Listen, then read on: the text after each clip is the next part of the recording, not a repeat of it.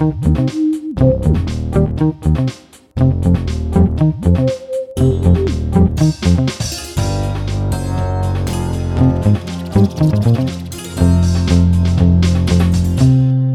привет, это подкаст Soundstream «Дневники Лоры Палны». Меня зовут Маша Погребняк. А я Митя, Митя Лебедев. Всем привет. Мы тут решили поизучать самые скандальные истории серийных убийц и маньяков в России и за рубежом. Будем попутно пытаться разобраться вообще, почему, зачем люди совершают столь отвратительные, кровавые, страшные преступления, почему они это делают, какой контекст их к этому подтолкнул. И ну, что происходит ну, вообще? Ну, и у меня к тебе такой неожиданный вопрос, Митя. Начнем. Приходилось ли тебе работать? Приходилось ли мне работать, точка, да? Я, я правильно понял. Да, ну, да. ты знаешь, а местами, да. А было ли у тебя вот прям такой хардкор, чтобы у тебя не было обедов, не было выходных, не было отпусков, не было вообще ничего, никаких корпоративных утех, ничего не, не было? ну вот такое пару раз, да, наверное, было. Мне как-то, в общем, повезло с э, нормальными работодателями, которые все прекрасно понимали, что мы работаем, чтобы жить, а не живем, чтобы работать, да, вот такое. Но иногда, конечно, было, что надо выйти в выходные, потому что это ваша работа. Тут у меня есть история про одного совершенно гениального работодателя, по кличке Рабовладелец. Дело в том, что я решил заняться постсоветскими маньяками. Мне было любопытно такой сложный момент, слом эпох, и на этом сломе эпох появляются всякие харизматики, сумасшедшие. То есть эпоха рождает действительно невероятных людей. И я нашла как раз любопытного персонажа, как раз он задумал свои адские жуткие дела примерно, может быть, в 70-х и стал их реализовывать в 91-м году, собственно, начал. Но угу. По порядку. Едем. Его зовут Александр Комин. Это такой э, маньяк-предприниматель, коммерсант-самоучка из Вятских полян. Это такой город в Кировской области. У него был гараж свой приватизированный на территории гаражного кооператива с прекрасным названием «Идеал». И... Как у любого уважающего себя мужика. Да, он гараж. выкопал там бункер глубиной 9 метров и на протяжении двух лет э, держал там рабынь. Молодых портних, которые шили халаты и нижнее белье и далее-далее, там всякое разное потом они шили в огромном количестве на продажу, и это все продавалось на местном рынке. Это годы еще раз 95-й и 97-й, да, да? Да, совершенно верно. Но это все происходило всего два года, но за эти два года, ну, было четыре убийства. Но его поймали, да? Все да, правильно? его поймали, ну. и поймали его, это был такой драматичный момент, как раз в июле 97 -го года его одна из рабынь последних, которую он хотел взять в жены, она с ним Ой. потом под конец жила вместе, она выкрыла момент, она при прибежала тогда в милицию, попыталась убедить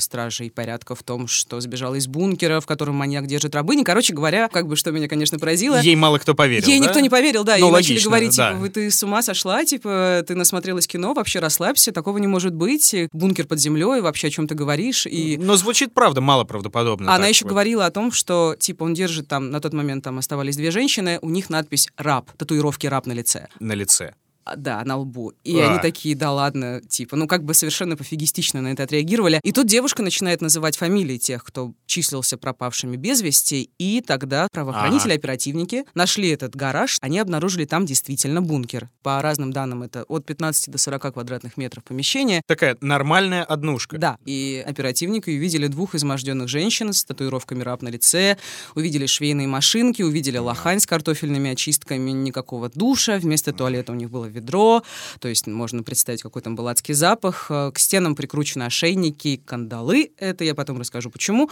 А вот так. а еще такая милая трогательная деталь, которая меня очень, э, ну так, тронула. На столе были искусственные цветы, которые эти несчастные женщины, ну прикинь, они провели два года под землей, ну, да.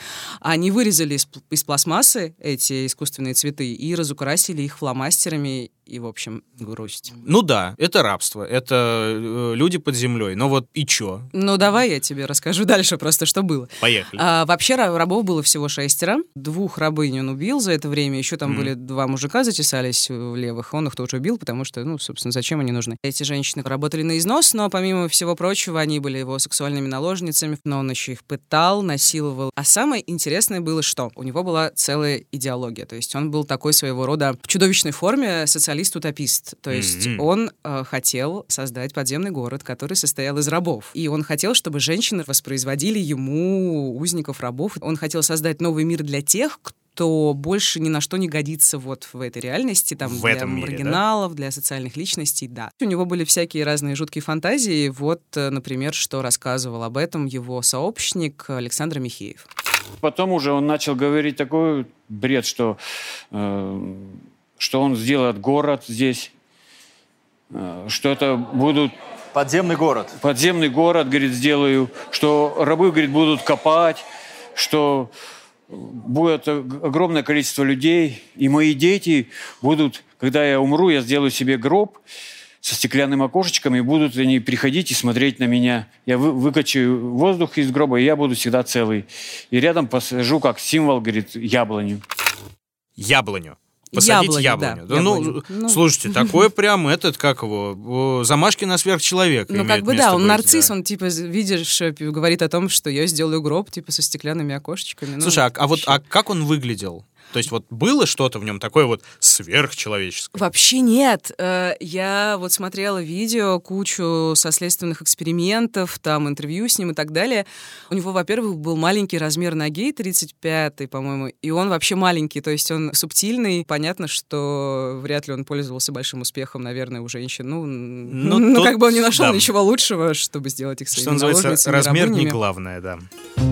Комин родился в 1953 году. Это было, я подозреваю, тяжелое послевоенное время в этих вятских полянах. Небольшой совсем город. Вообще он был рабочим поселком и а, получил статус города только, по-моему, в 40 году, когда туда Мгм. во время войны переехал а, машиностроительный завод из Сергиева Посада, который тогда назывался Загорск. И, в общем, там делали ППШ во время ППШ, войны. Вот да. эти, да. Пистолеты, пулеметы, пулеметы. Шпагина. Да. Совершенно обычный советский город, абсолютно банальная провинция. Тысячи И- их, да. да, в общем, тут рождается Комин про его семью. Я не смогла ничего накопать. Известно, что он родился в семье простых рабочих, и до 18 лет у Комина была такая вполне предсказуемая, обычная маргинальная жизнь. Там он окончил, если не ошибаюсь, 8 лет школы. Чем вообще он занимался до 18 лет, я не знаю. Потом известно, что он сгремел на зону, ему дали три года лишения свободы по статье хулиганство. Он попал в какую-то уличную драку, в которой пострадали два человека. На самом деле это на него очень сильно повлияло. Мгм. Эта зона, ну, понятно, там можно долго рассуждать вообще, как влияет на человека зона, Мгм. но два момента. Первое, при колонии, в которой он отсиживал, была швейная фабрика, Ага. и Комин обожал шить. Вот он прям, прям грезил, он прям, он потом, когда отсидел, получил образование модельера-закройщика. Ну, то есть что-то, какая-то тяга, по всей видимости, к созиданию у него была. И второй момент важный. Он в колонии познакомился с э, зэком, который, собственно, с ним сидел. Его звали, как говорят, Бигль. Бигль. Какая трогательная история. ну, вообще, очень По кличке советское такое прозвище, да. Неплохо. А, вот, этот Бигль э, в свое время, ну, в общем, за что его посадили, он организовал подпольный цех по производству поддельных икон, и на него работали бомжи. Наверное, тогда в Совке было очень много бомжей, поэтому можно было их как-то уговорить, поработать. Комин наслушался этих рассказов. Рассказов Бигли. Да, добавить. Бигля. По всей видимости, это его очень вдохновило. После этого как раз он стал размышлять а, о том, что вот ему было бы интересно что-то сделать. Как бы звучит так, как будто он проект задумал. Я тоже Ему было бы интересно что-то сделать, Да. да. А, ну и, в общем-то, он вышел на свободу, это был 74 год, и, как я уже говорила, он, он закончил техникум по специальности модельер-закройщик, но, к сожалению, работу по этой специальности он не нашел. Ну, в общем, поэтому он работал кем попало, работал кочегаром, сторожем, разнорабочим, электриком, и, собственно, на одной из своих работ он познакомился со своим сообщником, инженером Александром Михеевым, и Комин такой сказал ему, давай с тобой вместе выкопаем бункер и сделаем какое-то свое То, производство. что у меня говорит, в подвале уже немножко вырыто, то если ты мне поможешь, сделаем площадь, будем сажать огурцы и сдавать в рестораны, в кафе. Круглый год у нас будет стабильная зарплата. Рабов, ну, бомжей привезти, или ну, кого-нибудь угодно заманить, чтобы они работали, что они делали.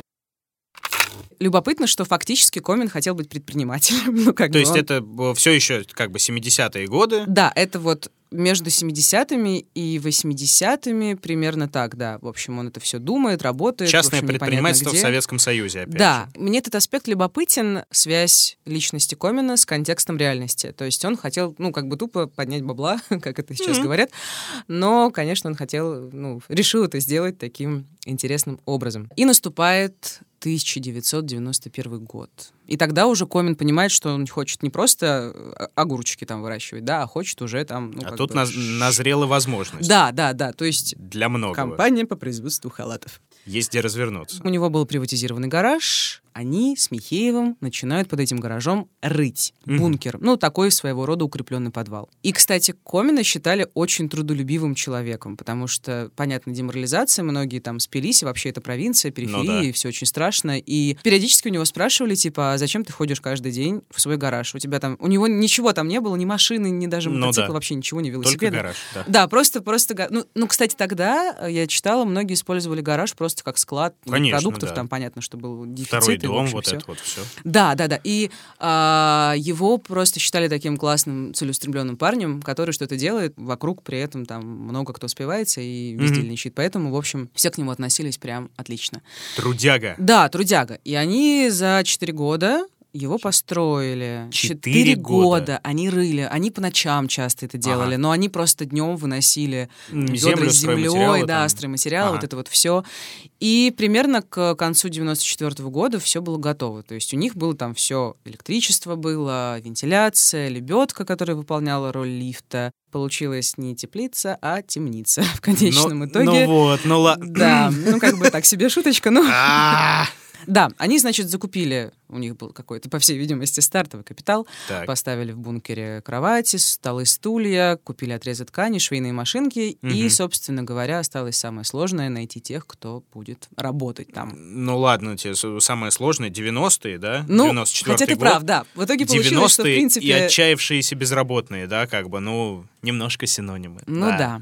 Есть такое. Да, да. Ну, они, понятно, искали себе работников среди там, ну, как раз тех так называемых сирых и убогих, да, Мгм. Которых Комин говорил в своем идеологическом посыле. Ну, Ага. как бы. То есть А, пошли по маргиналам, Ну, да, типа, ну да, да. То есть это был рынок, это был вокзал, и Мгм. первую рабыню нашел Михеев, вот его этот э, подельник в конце... Ну, это, я так понимаю, случилось, вот они закончили бункер к концу 94 года зимой, и, собственно, тогда же они нашли первую рабыню. Ну, то есть Мгм. относительно быстро. И это вышло совершенно случайно. Женщина, ее звали Вера Толпаева, 33 года ей было. Ох. Она просто попросила у этого Михеева покурить, они разговорились, и, собственно, Михеев потом сказал, «А давай, вот ты знаешь, у меня есть классный друг, у него есть гараж, а, давай, типа, проведем с тобой время, там, в общем... Просто провести время, да? Ну, как- типа, да. То есть я просто хорошее примерно местечко. пытаюсь это представить. Э, Я вот, когда читала про это, думала, что это были за люди, которые так легко соглашались на такие, ну, как бы так себе предложения. Весьма да? сомнительные, да. Да, но просто я подумала, что вот 90-е, полная тотальная жопа, да? Э, Люди, которые жили до этого не очень хорошо, живут еще хуже. Да. И то есть там, представь, ты работаешь на каком-то предприятии полжизни, потом тебе перестают платить деньги, ты не можешь найти себе новую работу, у тебя, конечно же, муж алкоголик. Ну, в общем, понятно, что делало этих женщин такими, возможно, ну... Такими довер- уязвимыми целями, вот уязвимыми, так да, скажем. доверчивыми. И как бы, о, какой чувак выглядит нормально, прилично, ну, почему бы не поехать Ну в да. гараж? Ну, Ну да. они ее напоили водкой, они подмешали в водку клофелин, ну, А. такое снотворное, а потом они засунули ее в коробку из-под телевизора. Ай. А, Вот тогда телевизоры были больше, Ну да, коробки как-то. были больше, и спустили вниз в бункер по лебедке. И эта женщина очнулась. Они сказали, что типа все, ты теперь работаешь тут. А ее, конечно же, изнасиловали, конечно же, очень сильно запугали, конечно Да. же, де- деморализовали. Часто ее избивал этот комин э, резиновым шлангом и постоянно угрожал убить. В Мгм. общем, она была тотально деморализована. А про э, Вера, да, ее звали? Да, Вера, Вера, А, Вера. Про нее известно что-то, в принципе, там, ну, э, кем она была до этого, там, ну, Ну, хотя к бы... сожалению, я не нашла ничего про нее. Просто какая-то обычная женщина из Вятских полян. Она стала его фактически второй сообщницей. Такой вот э, Так. особую она выполняла роль. Она приводила, А. она, привела двух рабынь. Все-таки тоже хотела поднять бабла. И несмотря Мгм. на всю деморализацию, весь испуг, Комин ее начал выпускать в город, искать себе рабынь. И он ей, по всей видимости, доверял. э, И она как бы выполняла то, что он ей велел. Ну, в общем, она как бы вот из того, что я почитала, я поняла, что она все-таки была вот ближе к нему, чем, ну, к рабыням, условно говоря. То есть после вот этого всего, что было описано, да, после издевательств, после Да. такого попадания, любопытно. Единственный косяк Веры был в том, что шить она так и не научилась. Комин там Мгм. пытался ее научить. В общем, что-то у нее не получалось все время. И он ей говорит, типа, ну, ты не хочешь, э, ой, ты не можешь шить, ну, найди мне другую тогда вместо себя. Логично. Ну, Вместо, это уже было не в вместо, а вместе. 95-м. Да. Ну да, типа того.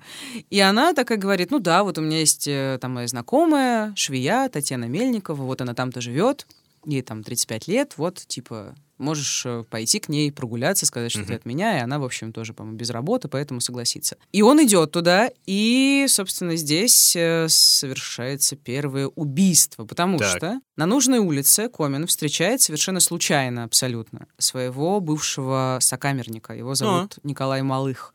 И оказывается, что это Николай Малых, как тогда говорили, сожительствует с Мельниковой. В общем, Ага, такое так. Очарование маленьких городов, да, вот это. Да. Все друг друга знают. Что Да, дальше? да. Дальше классическая Так. ситуация. Давайте выпьем. Он зовет Николая и Татьяну выпить. Давайте Водка, фиклофилин. клофелин. Да. Так. И Татьяну, вот эту Мельникову, новую швею, 35-летнюю, он спускает в бункер, опять в коробке из-под телевизора, по всей видимости, а Николая решает убить. Так, подожди, а Николаю зачем? Пишут, что он его убил, потому что считал, что он типа тоже из мира криминала, поэтому ну, Ну- я не хочу с ним сотрудничать. В этот раз вот это первое убийство, фактически это убийство, но они его не убивают впрямую, то есть они там Мгм. его не, не, там, не режут, не колят, ничего, они просто вместе с сообщником Михеевым, они его раздевают до нога и отвозят его на санках в поле. Это была зима, Ага, ну и все, 20 да. градусов мороза. Одежду они разбрасывают рядом, чтобы... Как ну, будто он напился, разделся да. и прилег, да? да, и, Ага. собственно, его через две недели нашли, и просто Раздел- э, смерть. Расследовать, я так думаю, никто ничего ну, не конечно. стал, да? как бы? Несчастный случай. Бывший зэк, там, что-то он выпил, пошел да. в поле, там, сошел с ума, ну, не, ну, в смысле, там, Ну что-то да. привиделось. Мгм. Он просто прилег в сугроб и умер. Ну, то есть никакого расследования, ничего не было. Подарок для местных правоохранителей,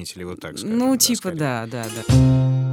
В общем, что мы имеем? В 95 году у Комина в распоряжении две рабыни. Мгм. Ну, то есть вот это вот Татьяна Мельникова, швея, которая начинает шить уже понемножку вот эти халаты, там, Мгм. нижнее белье, и вот Толпаева. И параллельно Комин ведет э, совершенно себе обычную жизнь. Он живет Мгм. с какой-то женщиной. Мало того, он состоял на учете на бирже труда, и регулярно М. получал пособие по безработице. И опять же, как я уже говорила, то, что он каждый день зачем-то ходит в гараж, ни у кого подозрений вообще не вызывает. Ну, крутится как может. Но в бункере, конечно, все очень сурово. Толпаева, она, так как она не шьет, она выполняет, ну, типа, роль подсобного рабочего, там что-то там помогает. Шьет Мельникова, и очень все, конечно, жестко, потому что он не перестает их насиловать, он Ай. их очень плохо кормит. Э, По материалам дела рацион их состоял в основном из круп, картошки, черного хлеба и настоя шиповника. А. И мылись они только раз в неделю. В тазике, который Комин спускал им вниз на лебедке. И самое любопытное, что предприятие Комина работало, то есть Мельникова, Мгм. она очень много работала и очень много шила, по 16 часов в день он заставлял Ох. ее работать. Да, он Мгм. начал зарабатывать деньги, то есть его одежда пользовалась спросом на местном рынке. И они поняли, что типа надо же расширять бизнес. Ну, Э, неплохо, да. Да, и нужно найти еще одного подсобного рабочего. Они все-таки Ага. ну, решили найти мужчину. И, значит, э, на рынке они познакомились, э, Комин познакомился с 37-летним ВДВшником, алкоголиком, его звали Евгений Шишов. И, в общем, этому Евгению Шишову тоже не повезло. Почему? Потому что он оказался электриком. Ай, а там же лестница под напряжением. Да, лестница под напряжением, Да. и Комин, как и любой, ну, я думаю, многие, да, вот эти серийные убийцы, маньяки, они э, супер тревожные, там, так далее, Подозрительные, да. разумеется. И подумал, что Шишов может быть опасен, ну, как бы для него, да, что Мгм. там, может быть, его пленницу говорят, давай ты там, типа, лестницу обесточишь, а мы сбежим, и поэтому Ну да. он решил его убить. Но тут вот второе, второе убийство, оно было очень жестким. Комин сделал электрический стул, импровизированный. Он читал учебник по судебной медицине, поэтому он примерно разбирался, как можно убивать людей. Ага, то есть такой палач-самоучка, да, получается? Ну да. Эй, жесть. И он, э, что он делал? Сделал. Он обмотал Шишова оголенными проводами. И эти провода были подключены к двум выключателям. И он приказал, опять же, он убил его не своими руками. Ага. Фактически он приказал Мельниковой и Толпаевой нажать на кнопки. И кто-то из них, я уже не помню, кто нажал. По словам подельника, сообщника Комина Александра Михеева, Шишов умер, ну, в общем-то, почти мгновенно. Зуб был сперва а и все. Ну, знаете, быстро. И тело Шишова они закопали в лесу. Позже его нашли, следователи выяснили, что мужчину убили на электрическом стуле, это было понятно. То есть все-таки нашли, да? Да. Но, конечно же, никто расследовать не стал А, ничего. То есть и здесь не стали... Не, ну подождите, вот это уже беда, потому что как бы... Ну, понятное дело, бывший зэк, который, возможно, напился и сам э, заснул на морозе. Но здесь, тут же, тут же беда, тут же прям мокруха э, очевидная.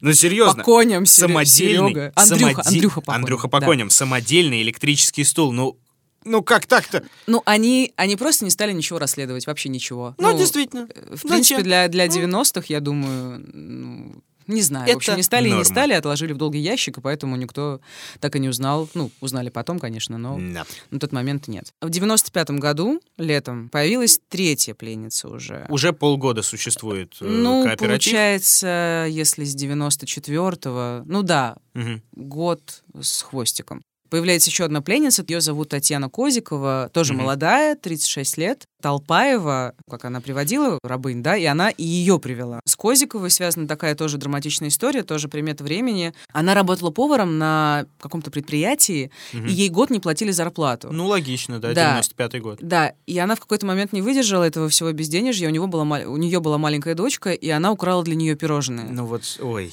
И это все очень Да. грустно, ее должны были судить, и на Ай. это как раз летом должно было происходить, и судебное заседание не состоялось, потому что, ну, собственно, она попала куда попала. И вот тогда по золотой век как бы швейного производства Комина, потому что так называемый да, швейный кооператив, он заработал в полную силу. Как я уже говорила, женщины работали по 16 часов в сутки, потому что Комин, как рассказывала уже Татьяна Козикова, требовал по 32 халата в день. Так, 32 халата за 16 часов. Это значит по халату на человека в час. Да, вот она об этом рассказывала. А нормы он дава- давал невероятно. Это вот кто вот сейчас кому рассказать, да это никто в это не поверит никогда, что столько можно сшить и сделать. Это невозможно. Он пришел днем, принес материал, сказал, 32 халата, чтобы к утру были готовы. Их нужно кроить и сшить, все нужно сделать. А попробуй не сделай. Он же нам сказал, как. Я потом бить вас не буду. Я буду просто вас потихонечку резать за каждую провинность. Кончик носа отрежу, там уши, ну потихонечку. Оставлю глаза, руки, это будут у вас целые, чтобы вы работали. Жесть. Козикова, она отличалась от остальных рабынь. Она тоже, конечно, была неоднократно избита и, по всей вероятности, изнасилована, но она начала размышлять о побеге. И Мельникова, это которая вторая рабыня, она хотела совершить самоубийство, но Ну Козикова да. ее отговорила, сказала, что мы попробуем сбежать. Надо бежать, да. И когда Комин спустился в бункер, обе Татьяны, ну вот э, Козикова и Мгм. Мельникова, где была Толпаева, вот эта типа сообщница, Мгм. непонятно, они умудрились его запереть в одной из комнат Ух и ты. закрыли эту комнату снаружи ручкой э, от сковородки. Но Комин выбил дверь, э, схватил женщин, которые там уже там пытались подниматься по лестнице, и По после, да, наверное? да, да, ну Да. потому что он спускался, понятно, он лестницу перед этим Мгм. обесточил, и после этого, как он сам рассказывал, он их избил. Конечно, наказала хорошо здесь, строго очень. Петровну избил здорово, и здорово избил. Как он э, отрешенно об этом, обо всем говорит, так совершенно спокойно. Ну, да, да, было. Он, да, сдержан, сдержан очень. Меланхоличен, сдержан и абсолютно как бы безэмоционален. Просто для контраста, что об этом рассказывала одна из невольниц, вот, Татьяна Козикова. До такой степени он меня бил, что он сам был весь в крови, брызги крови, кожа лопалась. Потом, мало того, он взял шланг, потом шлангом, потом мне выворачивал голову, потом он взял свечку, свечка поджигал, поджигал мне руки. Жесть.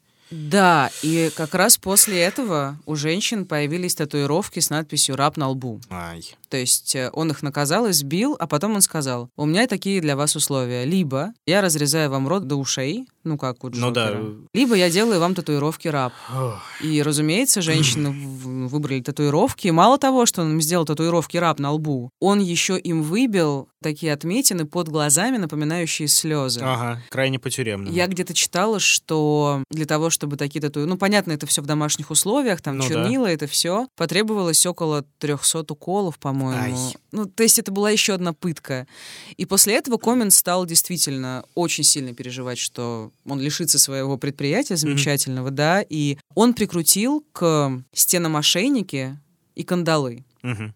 и э, ввел новые правила жизни в бункере. То есть теперь, когда Комин собирался спуститься вниз, он им сигналил лампочкой, давал сигнал, и они должны были сами себя заковать. Они должны были надеть кандалы, и они должны были надеть вот эти ошейники. И бросить ключи на пол там или на стол, он спускался, и тогда, в общем, чувствовал, что типа безопасность. Да. Потом происходит э, нечто неожиданное. В конце 95 года Толпаева, опять ее попросили найти нам еще одну рабыню, она просто пропала куда-то. Непонятно совершенно. Она, она все-таки решила сбежать, может ну, быть. ее, Или- она просто все-таки была женщина мутная. Возможно, она Мгм. нашла какой-то другой источник заработка, я думаю, Мгм. так. Она просто куда-то исчезла. И, ну, Комин там попереживал по этому поводу, но потом нашел новую рабыню сам. Мгм. И эта новая рабыня тоже очень трагичная история. Это опять Татьяна, уже третья. Очень молодая, 27 лет всего лишь. Но эта Татьяна, он нашел ее, по-моему, на вокзале, и у нее было психическое заболевание. Она, у нее был ну, она вот как пятилетний ребенок. Она вообще не понимала, что происходит, и поэтому ее было очень, ну, ее можно было очень Было легко, легко, да, да, да, да, легко заманить, и он сделал свою, и просто из нее свою любовницу, назвал ее Оксаной, потому что Татьяна уже много, А, чтобы не путаться просто, да? да, Ой, как удобно. и в этот момент у Комина новая бизнес-идея. А значит, как я уже говорила, они шили халаты и нижнее белье, а Так. тут они решили расширить свой ассортимент. И начали шить ризы для священников, Так. иконы. И Мгм. даже они э, соткали а, большое, большое полотно с гербом России. И Гениально. И сам, ну, как бы я не могу, конечно, не смеяться, это полотно Комин попытался продать. Продать не просто кому-то, а продать милиции и продать местной администрации. Гениально. Но Просто... самое смешное, что ему отказали, потому что ну нет денег, как А, бы. денег. Держитесь. Типа, иди, чувак, со своим полотном. Просто дичь. А, И, собственно, на момент уже 96-го года у него, получается, три женщины, две из них работают, а еще одна Назимова выполняет роль наложницы. Бизнес шел своим чередом. Да, то есть немножко все успокоилось, а уже вот в 97-м году он совершает Комин сразу два убийства э, с небольшим перерывом.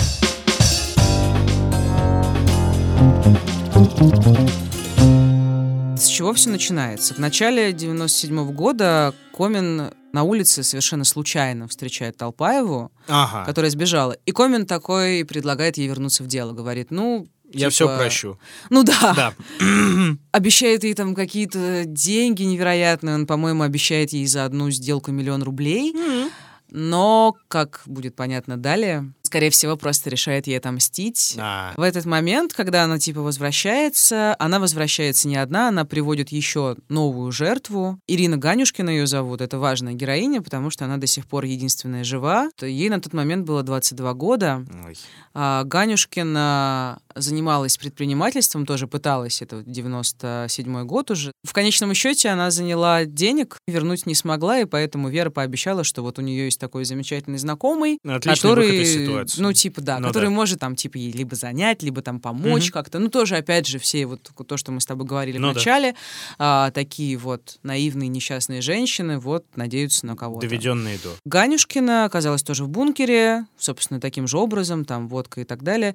И кроме шитья, она еще умела рисовать. Она шила, А. но шила не очень хорошо. И, по ее словам, Комин заставил ее рисовать, оформлять бункер. Я видела эти картинки там, голых женщин. И он меня просил рисовать.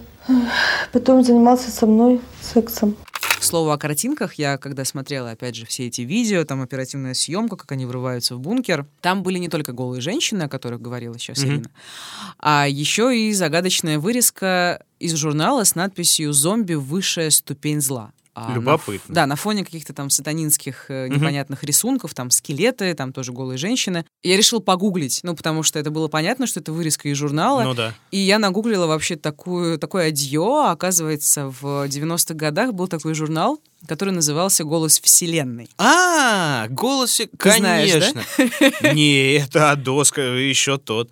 Ну, как бы это, это же 90-е, мы, да, не, не забываем. Оттуда начали вырываться самые разные проявления э, жести в любом виде, то есть как бы не только там предприниматели и мошенники и все такое, но и поехавшие откровенно люди, и как бы такое издание, как «Голос Вселенной», которое публиковало вообще все, что только можно, и нельзя себе представить, вот скорее нельзя. Э, Это, ну да, такая нормальная история была. Как он, по-моему, э, печатный орган Да, высшего, разума мироздания, высшего разума мироздания, да. Да, я почитала, что это печатал, издавал некий Юрий Петухов, э, выпускник Московского электротехнического института, идеолог философской концепции, по-моему, как она называется, дьявола человечества или философия исцеления. Короче, Да. он публиковал дичь там про пришельцев, про НЛО, про, Про заговоры, да, конечно. да, психотропное оружие. Там. Обязательно. И самое любопытное, что это все-таки тоже был какой-то культурный феномен 90-х. Э, это издание было очень популярно в провинции. Ну, так И, по всей видимости. Ко- Комин как бы черпал какое-то вдохновение из этого журнала, да? А, позвольте, конечно, вот эти все там подземные города, Да, новая да, идеология. да, там э, что-то да, такое да, да, да, было. да. Ну, логично. Да, я себе даже Хм. цитату сохранила. Вот это вот как раз зомби высшая ступень зла, это, ну, это какое-то очередное там шизофреническое эссе. Народ должен узнать про опыты с применением психического оружия большой мощности, как готовилась программа. Ну, короче, просто наборы звуков, слов Правда. непонятных. Живите И в конце превращение людей в рабов, используя для этой цели мутантов зверолюдей. Ну, как Ага.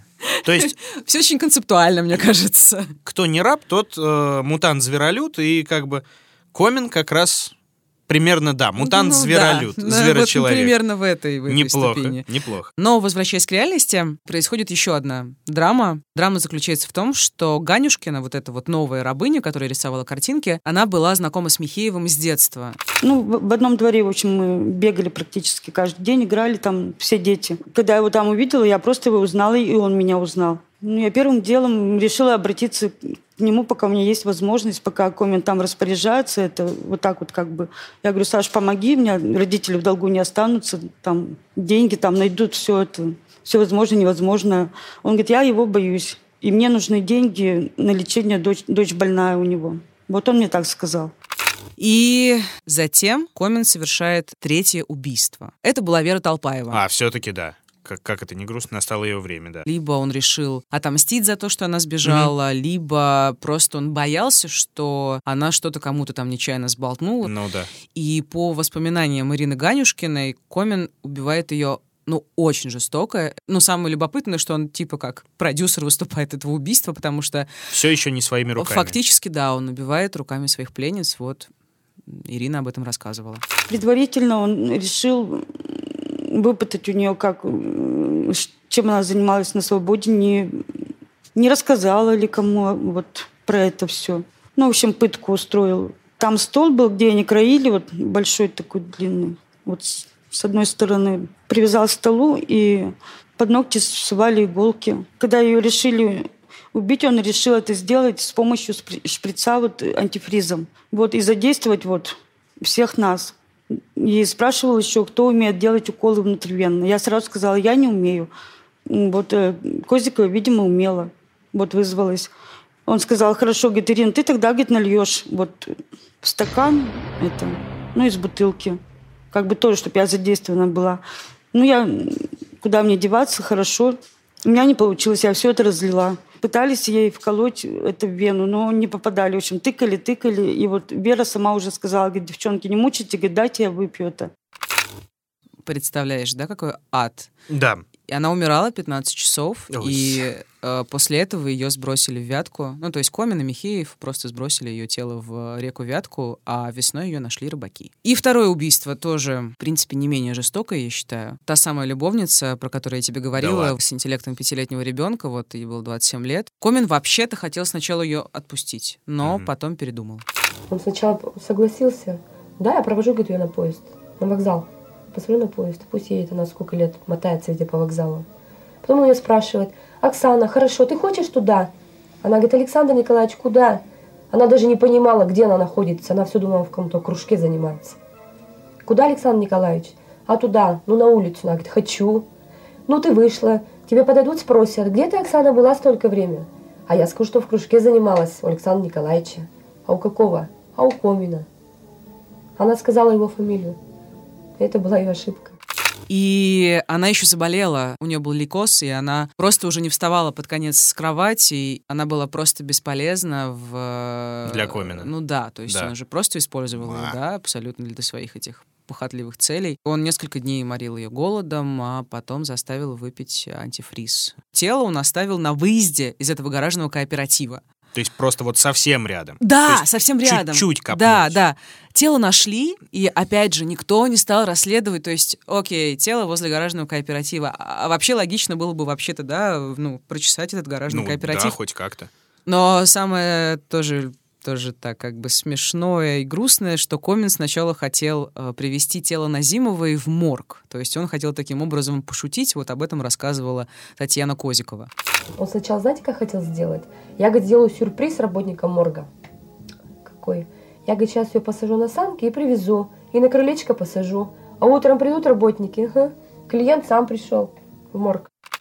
Представь, да, состояние Комина. А потом он внезапно влюбляется. Да ладно. В этом году. То есть он убивает двух женщин ужасным образом и влюбляется. А влюбляется он как раз в последнюю рабыню, которая 22-летняя. Ганюшкина. Да, которая Да. рисовала картинки. И он становится мягче. Он такой, значит, весь, ну, Да- как бы да все это, вся эта химия работает. Он Ой. э, устраивает в бункере праздничный ужин на 8 марта. Вот об этом Ирина Ганюшкина тоже вспоминала. Да, он решил поздравить, приносит э, там фрукты, вот мясо, печенку, по-моему, приносил, чтобы что-то такое вкусное приготовить. Ну, как праздник есть праздник. Ну, бутылку вина принес. Ну, в общем, как бы получилось, что типа нормально такая жизненная обстановка.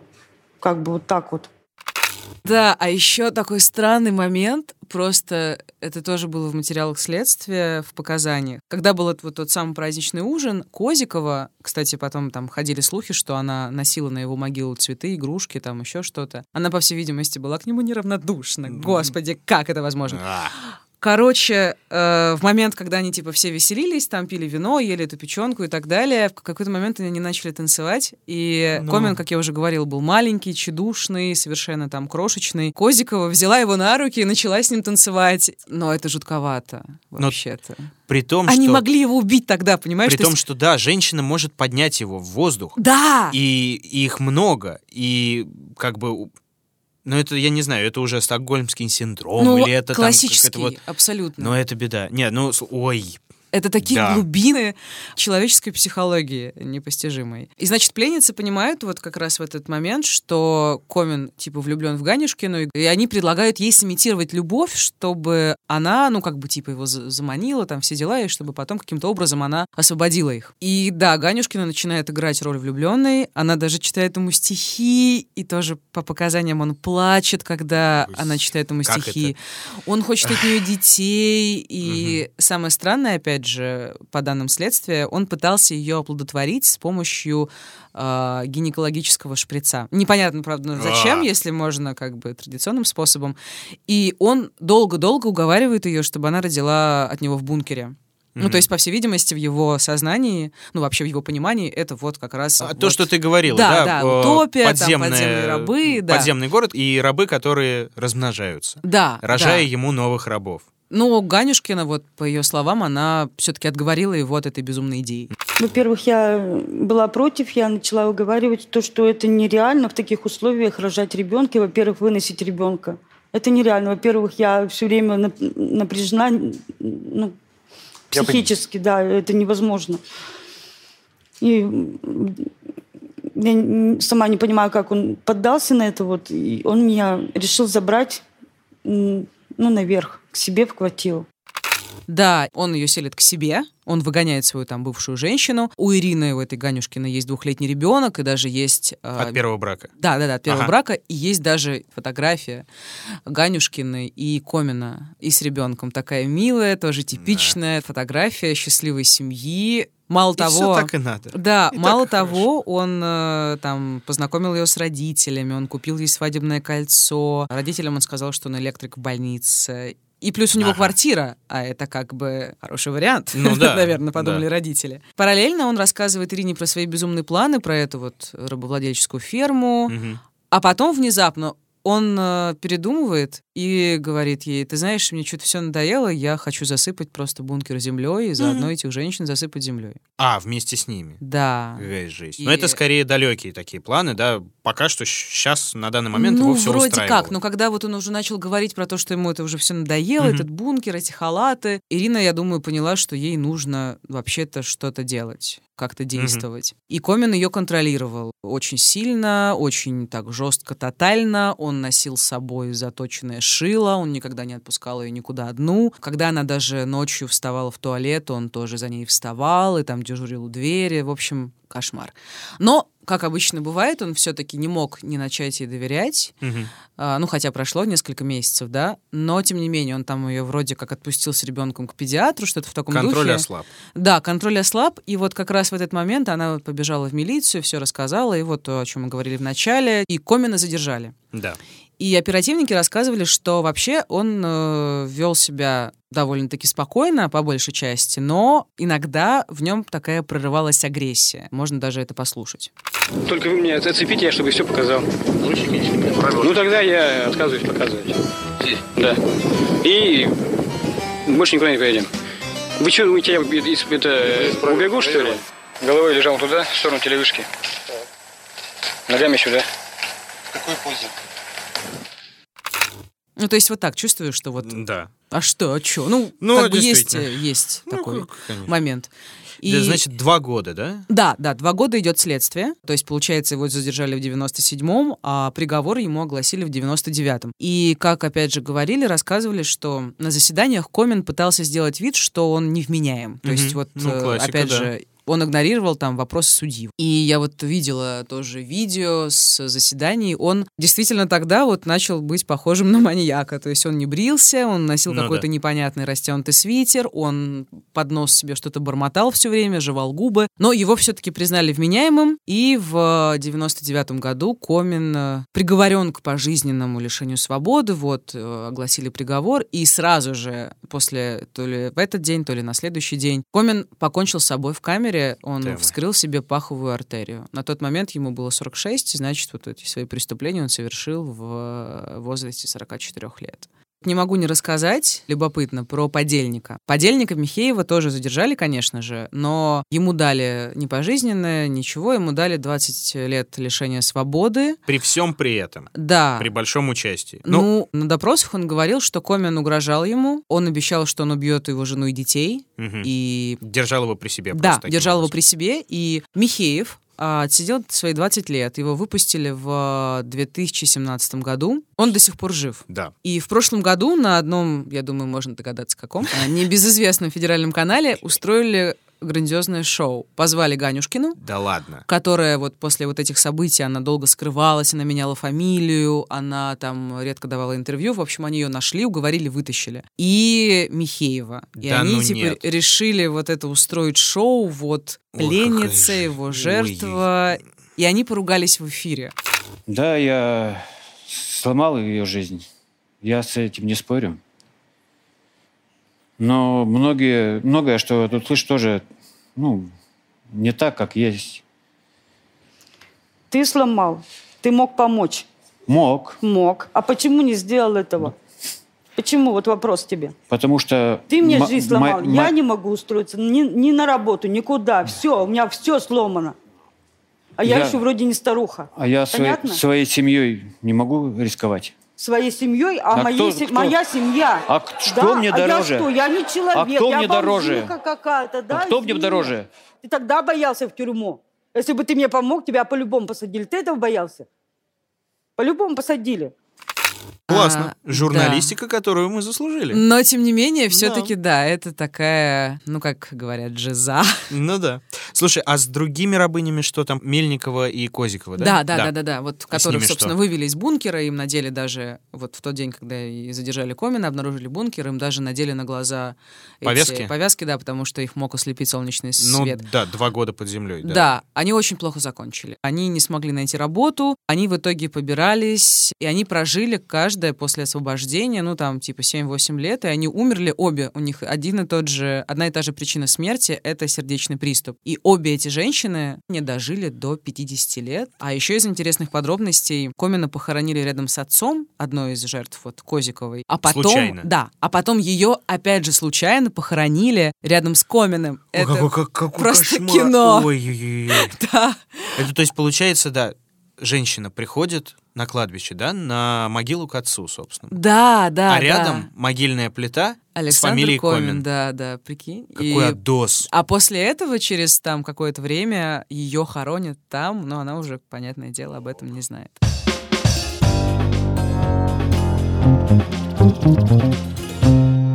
Что же мы поняли? Я, я не могу сразу Что мы сказать, узнали что мы сегодня? поняли, но что ты можешь сказать? Что тебя больше всего в этой истории зацепило? В первую очередь, конечно, это ужас 90-х, да, который вот Да. просто нашел великолепное отражение в том, что мы видим. Потому что, ну, представить, что похожая история могла произойти где-то еще и в каких-то еще условиях, это довольно трудно. Потому Да. что вот полная истерзанность народа вот этим вот жутким временем и абсолютная беззащитность перед лицом зла, как бы это ни звучало, э, но тем не менее, на этом же контексте полное бездействие милиции, С другой стороны, и в мирной жизни, да, безусловно, всегда бывают разные, да, персонажи, маньяки, серийные убийцы, но меня просто вот, что меня лично зацепило, это связь с контекстом, там, предпринимательство, Ну да. вот это все, это насла- наслоение, наслоение, наслоение, желание заработать денег, искалеченный характер, да, по всей видимости, с юности, да, и, и в итоге во что это вылилось, да. То есть прям и- эпоха-эпоха. Ну и, конечно, это психология жертвы. Ну, их, э, понятное дело, каждую из них сложно э, обвинять в чем-то, сложно э, советовать уж тем более. Да, я вот, ты но, знаешь, читала но и думала, понять это... А как, я вела себя бы на своем месте? На, на, на месте там какой-нибудь... То есть при- я просто пытаюсь представить, я вот такая, какая я сейчас есть. Меня затаскивает какой-то чувак в бункер. А, предварительно опоив меня водкой и клофелином. Я сначала вообще не понимаю, где я, что за женщины с татуировками, там, что это зечки, что это вообще. И как бы я себя вела, Ну я да. вообще не могу сказать. Это такая непредсказуемая история. Человек познается, мне кажется, да, в таких э, крайних э, ситуациях, да, какого-то ужаса. Ну да. Какая увлекательная история. Да, в общем, окунулись с тобой в контекст 90-х.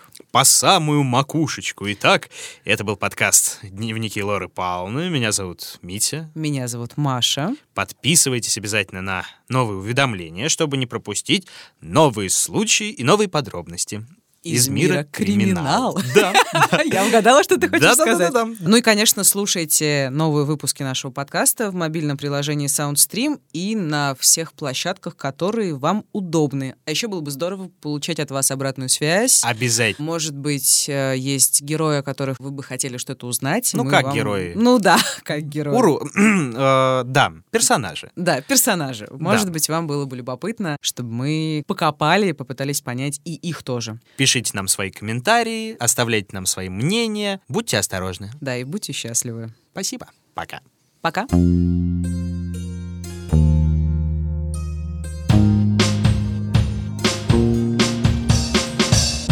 Над подкастом работали ведущие Мария Погребняк и Дмитрий Лебедев, звукорежиссер Евгений Дударь, продюсер Кристина Крыжановская. В подкасте использованы фрагменты двух ток-шоу Первого канала «На самом деле», телепередач НТВ «Криминальная Россия» и «Следствие вели», а также фрагменты съемок следственных экспериментов с участием Александра Комина и заседания суда.